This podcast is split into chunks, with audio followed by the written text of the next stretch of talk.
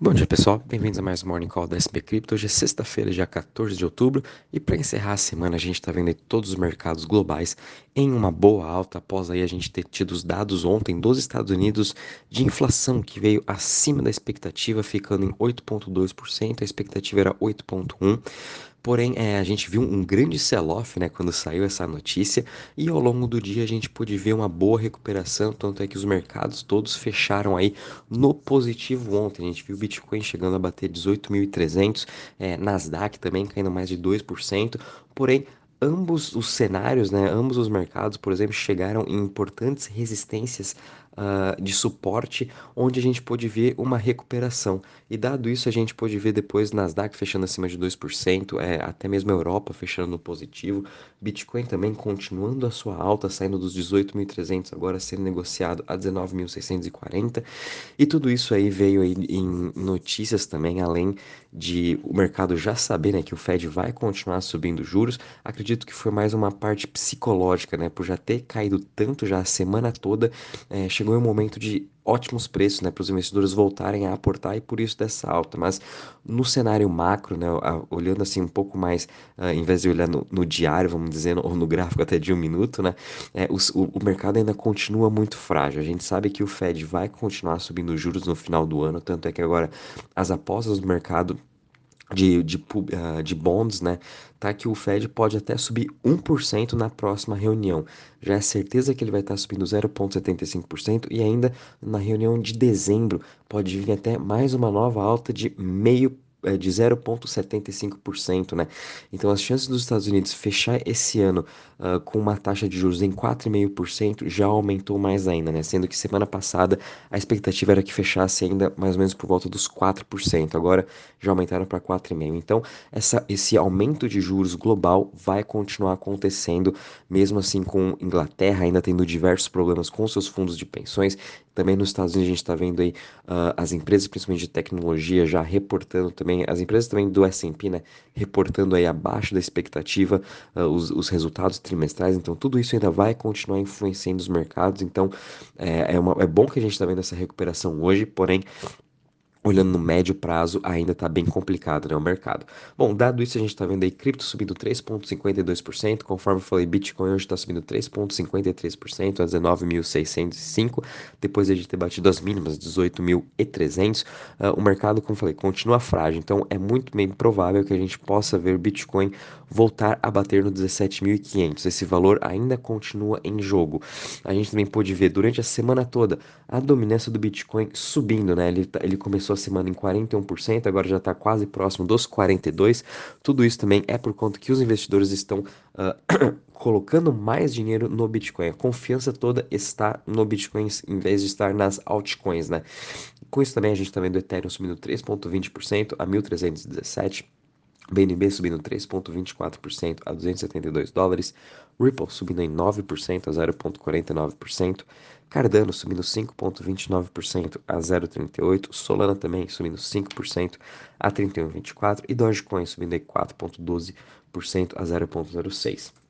Já em relação às maiores altas das últimas 24 horas, a gente também deu uma ótima recuperação do INS, né, o Ethereum Name Service, subindo aí mais de 21% a 19,78%, seguido de Lido que teve uma semana uh, com uma performance bem negativa, hoje estamos vendo uma alta de 15% a 1,37%, Quant Network também subindo em 14,49% a 168 dólares. E Uniswap, depois de a gente ter tido a notícia ontem de acabaram de levantar mais de 165 milhões de dólares numa nova rodada de investimento. E agora a startup da maior DEX hoje uh, no mercado de cripto está sendo avaliado a 1,6 bilhões. E com essa notícia aí, a gente está vendo ela subir 12,51% a 6,34%.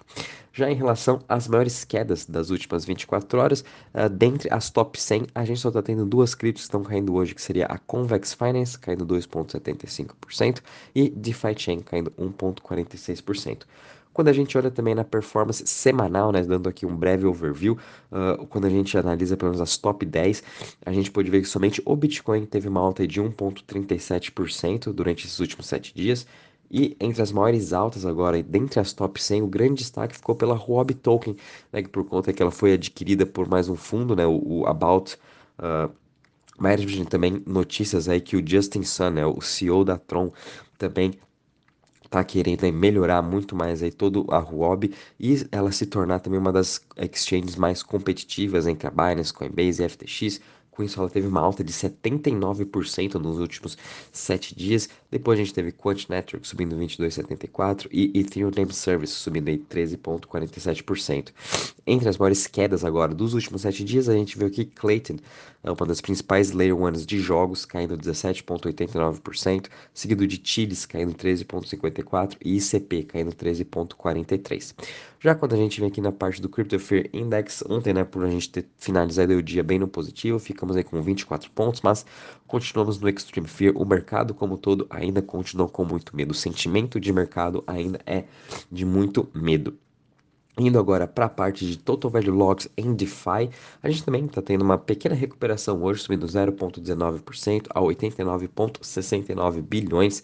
Entre os principais protocolos hoje, MakerDAO né, subindo em mais de 3,30%, uh, Curve Finance também lido com uma alta de 1%. No geral, hoje, todos os principais protocolos uh, no território positivo. Já quando a gente analisa as chains, elas já estão aí em queda hoje, está um pouco misto o dia, né?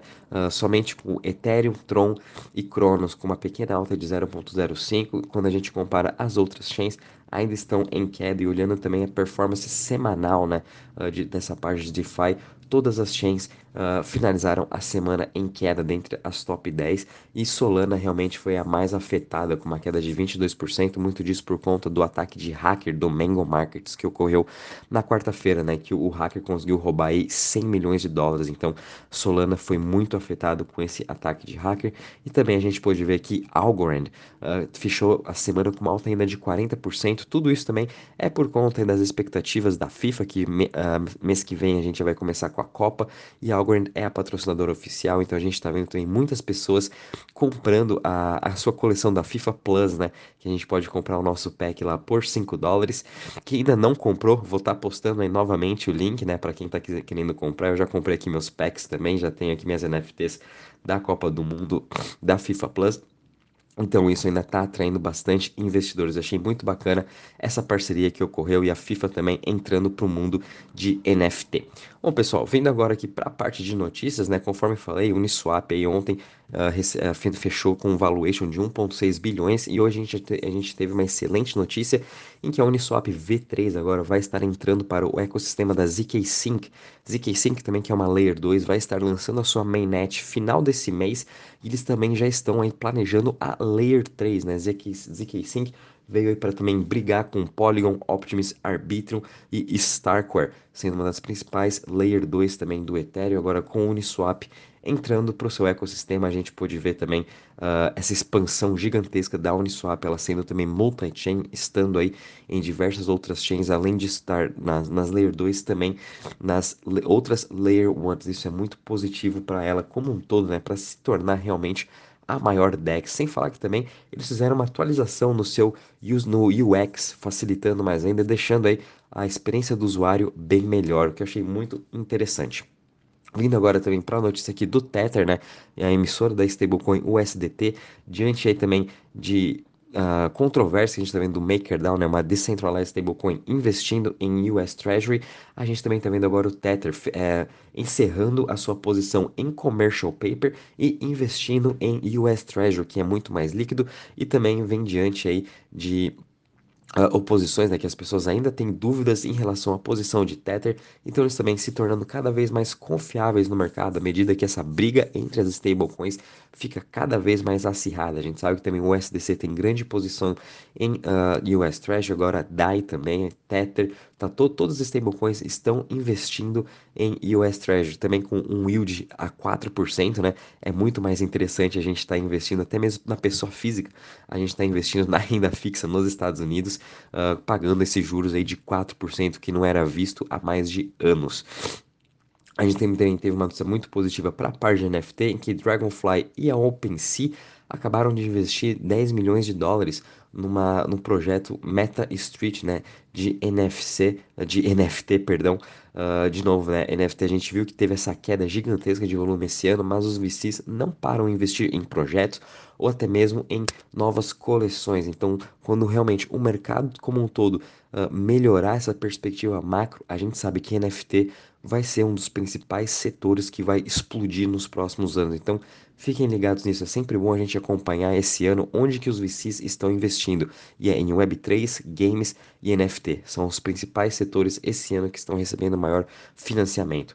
A gente também teve uma notícia aqui bem interessante que a Binance Pool, né, uma das, um braço de investimento da Binance, vai estar tá investindo num fundo de 500 milhões de dólares para ajudar os mineradores de Bitcoin, onde eles vão poder estar tá pegando empréstimos através desse, do Binance Pool para poder estar tá investindo aí em novos aparelhos de mineração ou até mesmo expansão, né?